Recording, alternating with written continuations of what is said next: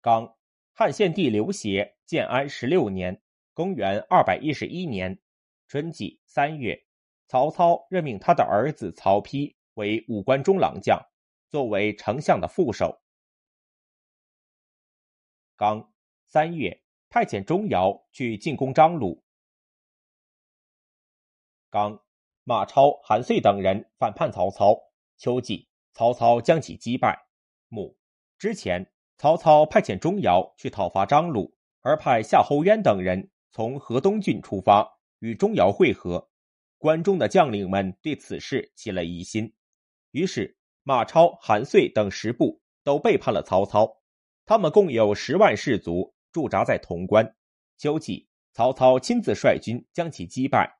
韩遂、马超逃回凉州。曹操一直追击到安定郡才返回。诸位将领问曹操说：“当初敌兵据守潼关，渭水北面的道路缺而不备，您为什么不从河东进攻平邑郡，反而据守潼关？过些日子又北渡黄河，这是为什么呢？”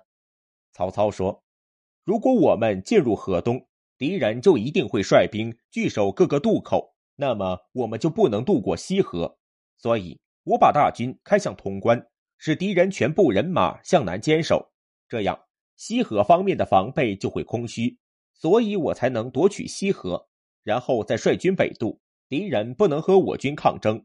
我用车辆竖起寨栅，在黄河边上向南修筑甬道，这样既造成了敌方无法取胜的条件，而且向敌人示弱。渡过渭河后修建营垒，敌人来挑战，我们坚守不出。这是为了使敌人产生骄傲情绪，这样敌人就会不去修筑营垒，而只求占领地盘。我顺着他们的思路走，使他们没有任何防备，而我们则借此机会养精蓄锐。一旦向他们发起攻击，就像俗话说的“迅雷不及掩耳”。战争千变万化，本来就是不能只用一种办法。于是留下夏侯渊驻扎在长安，任命张继为京兆尹。让张继召集安抚流亡百姓，重新振兴各县邑。刚冬季，刘璋派遣使者前去迎接刘备，刘备留下一些部队坚守荆州，带领其余人马西进。刘璋派遣刘备进攻张鲁。母扶风人法正是刘璋的军役校尉，但刘璋不重用他，法正抑郁不得志。别驾张松和法正关系很好，他也自认为很有才能。考虑到刘璋在乱世中不能有所作为，便劝刘璋交接刘备。刘璋说：“那谁可以作为使者呢？”张松就推荐法正，法正推辞谢绝，假装是不得已才去。回来后，法正对张松说：“刘备雄才大略。”于是偷偷的与他商议，想要迎接刘备入主益州。这时。正巧钟繇打算进兵攻占汉中，刘璋感到害怕。张松趁机劝他说：“曹操的军队无敌于天下，如果他利用张鲁的物资，进而夺取蜀地，到时谁能抵御？刘备与您同是汉室宗亲，是曹操的仇敌。再说他善于用兵，如果能派他讨伐张鲁，张鲁必定失败。张鲁被击败，益州势力便会更强。”纵然曹操来犯，也无能为力。刘璋同意他的说法，于是派法正去迎接刘备。主簿黄权、从事王磊一起劝说刘璋不要迎来刘备。刘璋对他们的建议概不采纳。法正到荆州之后，暗中劝刘备夺取益州。刘备犹豫未决。庞统说：“荆州荒凉残破，缺乏人才，难以得志。现在益州有户一百万。”土地肥沃，财产丰富，如能得到益州，将它作为资本，大业定可成功。刘备说：“现在与我水火不相容的是曹操。曹操性急，我宽容；曹操凶暴，我仁慈；曹操奸诈，我忠厚。我只要和曹操相反，事情才能成功。如今只为了贪图小利，在天下人面前失去信义，这怎么能行呢？”庞统说：“逆取顺守。”这是古人崇尚的方法。等大业功成名就之后，到时再给刘璋封一个大的封国，又怎么能说是背信弃义呢？现在不去夺取，终会被别人得到。刘备认为他讲的对，于是留下诸葛亮、关羽等人坚守荆州，而亲自率领数万步兵向西开进。八郡太守严颜摸着胸脯叹息说：“现在的情况正如古人所说，独坐穷山，放虎自卫。”刘备到达福县，刘璋率三万士卒去与刘备相会，给刘备增加士卒，补充丰富物资，让他进攻张鲁。等刘备到达加盟后，刘备对士卒广施恩惠，以此收买众心。刚，汉献帝刘协建安十七年，公元二百一十二年春季正月，曹操回到邺城，皇帝下令，曹操朝拜天子时，司仪的官员不准直呼其名，只能称呼他的官职。上朝时，曹操也可以不用小步快走，并且可佩剑穿鞋上殿。刚，秋季七月，孙权将治所迁到建业。母，当初张宏认为秣陵山川形胜，劝孙权将这里定为治所。刘备也劝孙权徙居那里。孙权于是，在秣陵修建石头城，并将治所迁到秣陵，后来改名为建业。刚，孙权修建如须坞。母，吕蒙听说。曹操打算率军东进，就劝孙权在如须水渡口的两岸修筑堡垒。孙权听从了他的意见。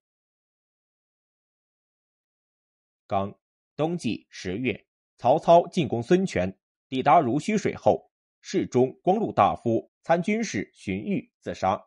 木董昭对曹操说：“自古以来，身为大臣拯救国家，没有哪个能立下您这般功劳。”更没有立下像您这般功劳的，却久居人臣之位。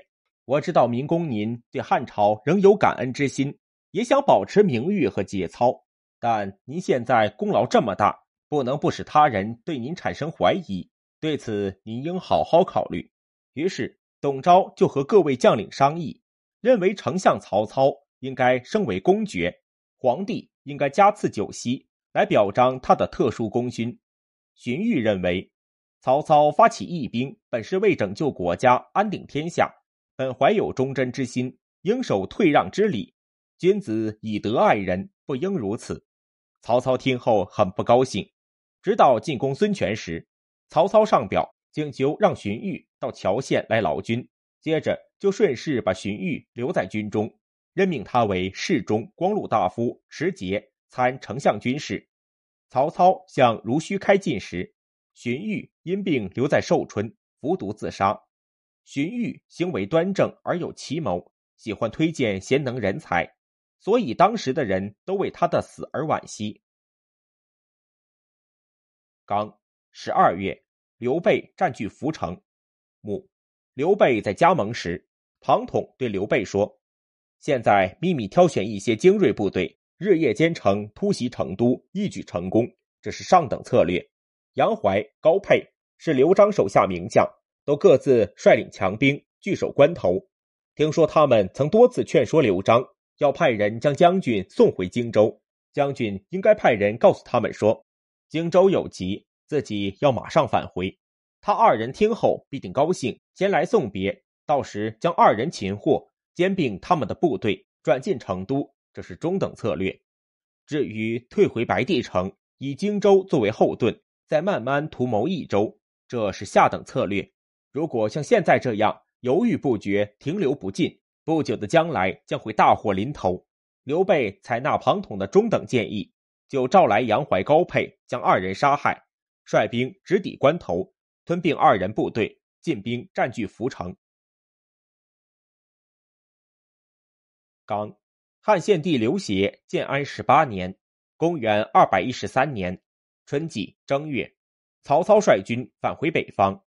母曹操率兵进军如须口，号称有四十万大军。孙权率七万士卒抵御曹军，两军相持一个多月。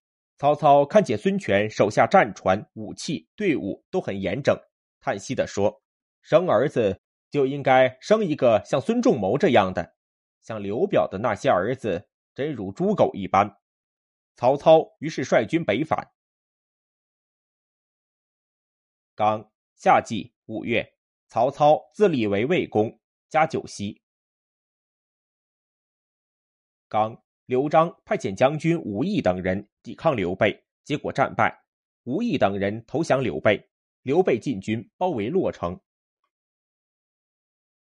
刚秋季七月，魏国开始修建宗庙社稷。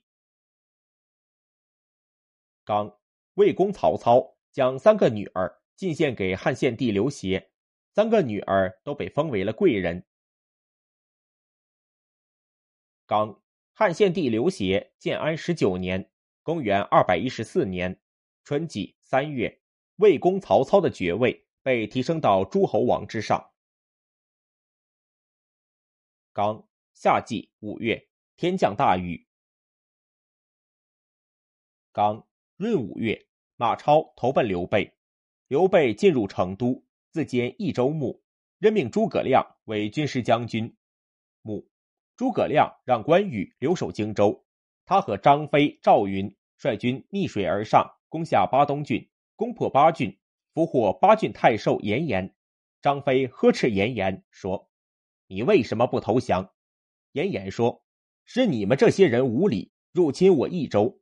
我州只有断头将军，绝无投降将军。”张飞佩服严颜胆气，将其释放，作为自己的宾客。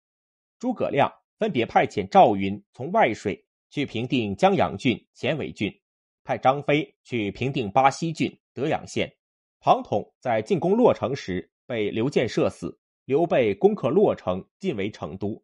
诸葛亮、张飞、赵云都率军前来相会。马超深知张鲁不能与他同谋大事，便商量归顺刘备。刘备让马超率领军队驻扎在成都城北。当时刘璋在城中尚有精兵三万，粮食和衣物还够一年使用。官吏与百姓都想决死一战。刘璋说：“我们父子在益州前后二十余年，并没有给百姓带来什么恩德，却要牺牲百姓来保卫我一家，这又于心何忍呢？”于是开城出降。刘备把刘璋安置在公安。归还他个人财物。刘备进入成都，亲自兼任益州牧，任命诸葛亮为军师将军。当初刘璋迎接刘备时，刘巴劝刘璋说：“刘备是个特殊人物，他进入益州必定为患。”刘备进入蜀地后，刘巴又劝刘璋说：“如果派刘备去攻打张鲁，就如同放虎归山。”刘璋没有听从刘巴的劝告。刘巴称病，闭门不出。刘备进攻成都时，向军中下令说：“有敢伤害刘巴的人，就诛灭三族。”等到听说抓获刘巴的时候，刘备非常高兴，任命刘巴为西曹院。当时益州郡县闻风后，都如影随形的投降了刘备，只有黄权必城坚守。等他听到刘璋已经率众投降时，黄权才放下武器归降。刘备任命黄权为将军，李严本是刘璋重用的人，吴懿、费观都是刘璋的姻亲，彭样是被刘璋排斥的人。刘备把这些人全都安排在显贵的职位上，让他们各尽其能，有志之士无不争相效力，益州百姓因此十分和睦。当军用不足时，刘备十分担忧，刘巴请求铸造面值百钱的货币。用来平衡物价，又命令官吏开设官市贸易。刘备采纳刘巴建议，数月间，官府的仓库就得到充实。法正心眼极小，对自己有过一顿饭的恩德，或有瞪一眼的仇恨，无一不报答或报复。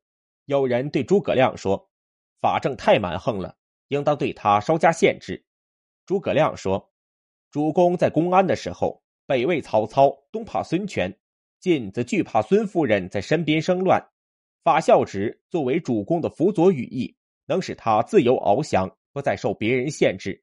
我们现在为什么要去禁止法正？不能稍微放纵一下他呢？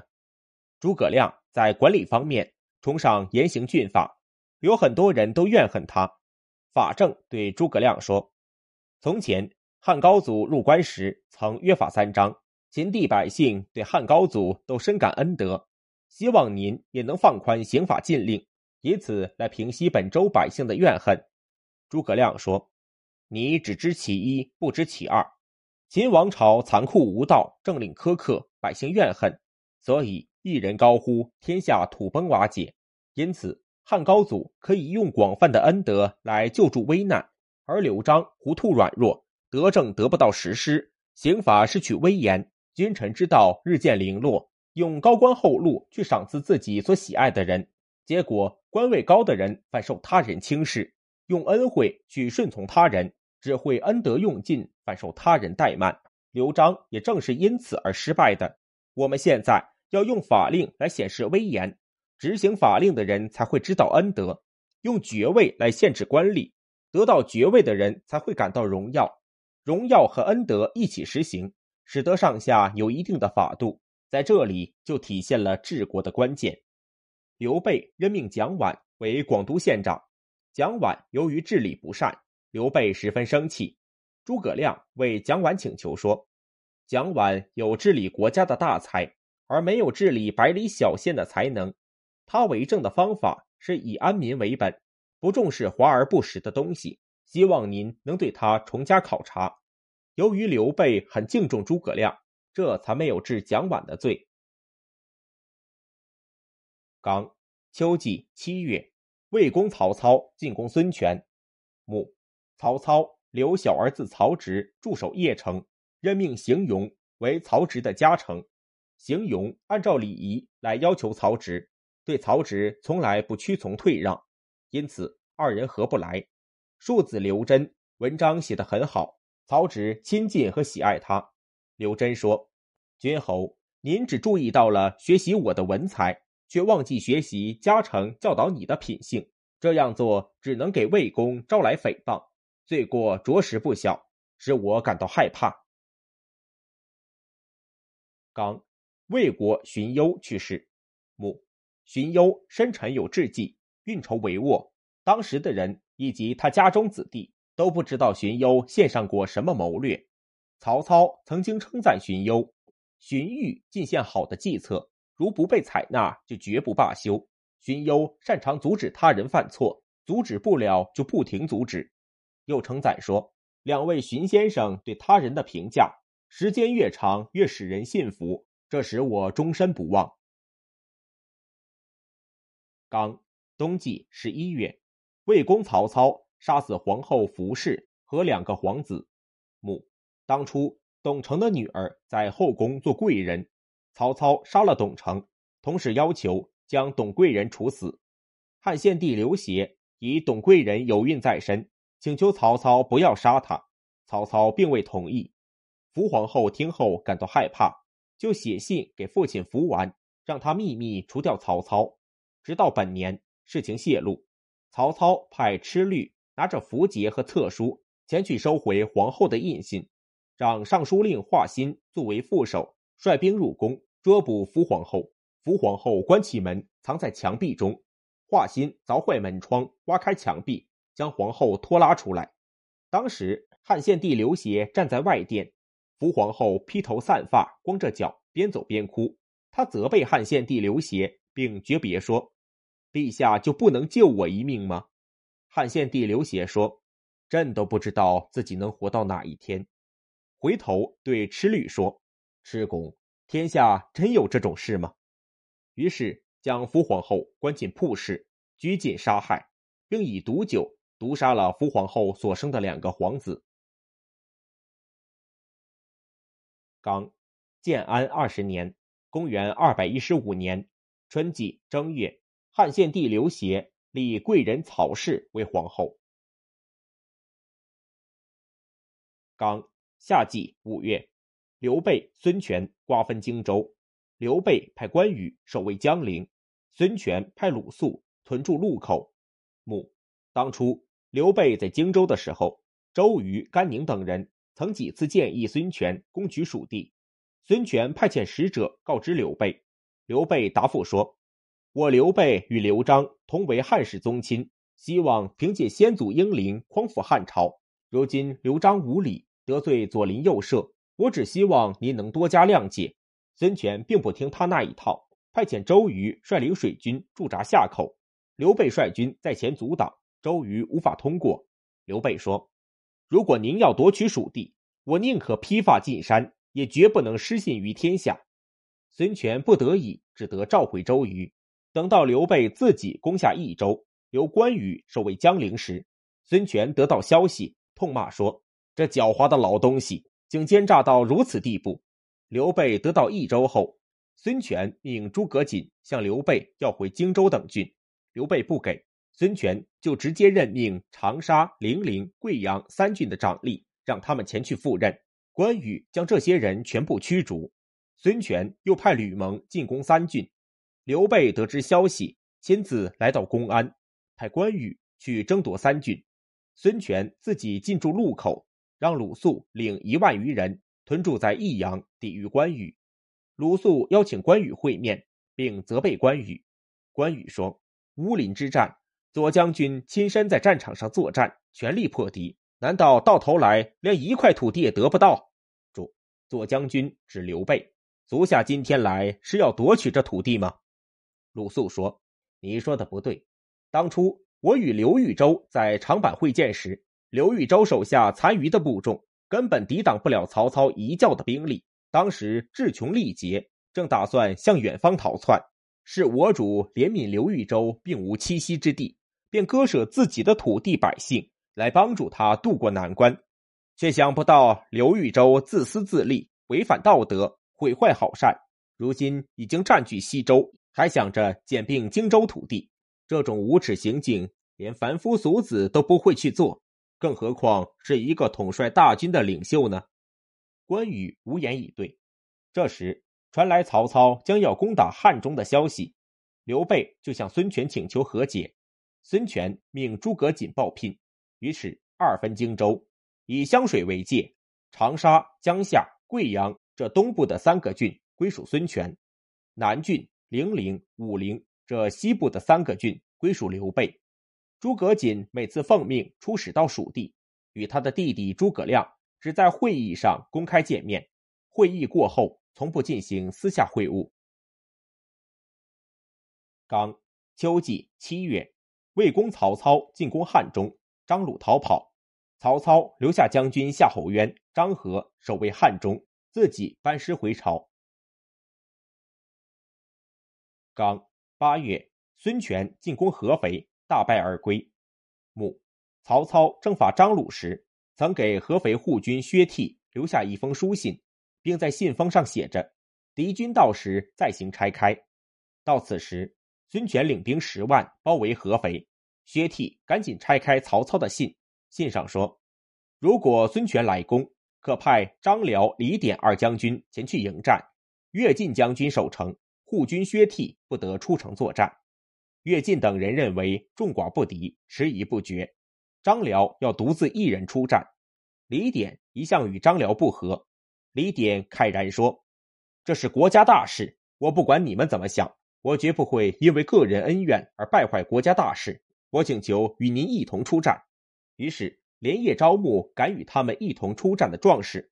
第二天一早，冲锋陷阵。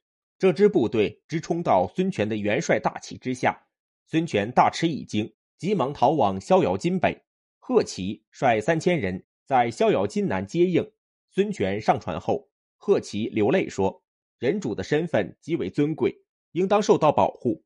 但愿您能把今天的事当作终身的见解。”孙权上前为贺齐拭去眼泪，说：“真是十分惭愧，我会永记在心。”不仅仅是把他当做座右铭。